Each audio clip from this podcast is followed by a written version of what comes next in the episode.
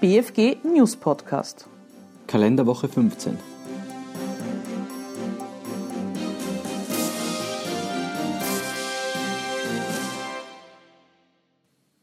Umbaukosten als außergewöhnliche Belastungen.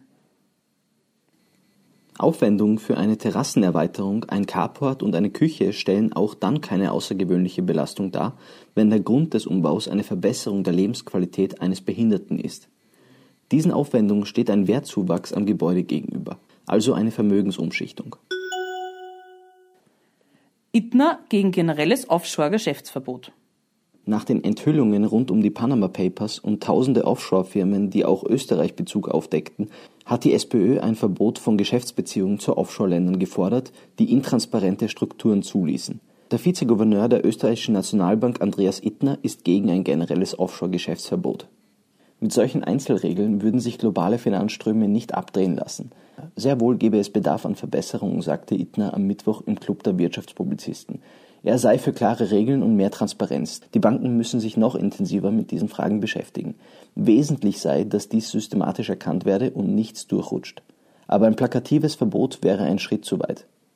Entscheidend sei, dass jede Bank über die Qualität ihrer Geschäftspartner und deren finanzielle Aktivitäten Bescheid wissen müsse.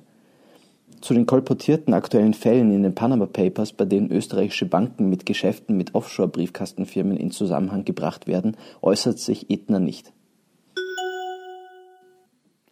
Panama Papers. Grüne stellen parlamentarische Anfrage an Schelling.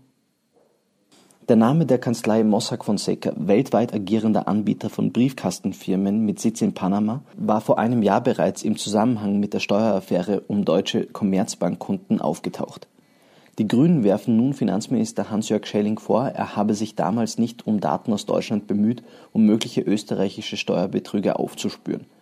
Die österreichischen Behörden hätten im Zuge eines Amtshilfeersuchens an die gestohlenen Daten kommen können, um vielleicht an Informationen mit Österreich Bezug zu kommen, sagte der grünen Budgetsprecher Bruno Rossmann am Mittwoch zur APA.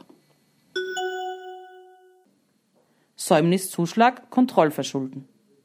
Wenn nur eine einzelne Person für die Abwicklung des Zahlungsverkehrs in einem Unternehmen zuständig ist und keine Vorkehrungen für deren Auswahl getroffen werden, liegt darin ein grob fahrlässiges Kontrollverschulden.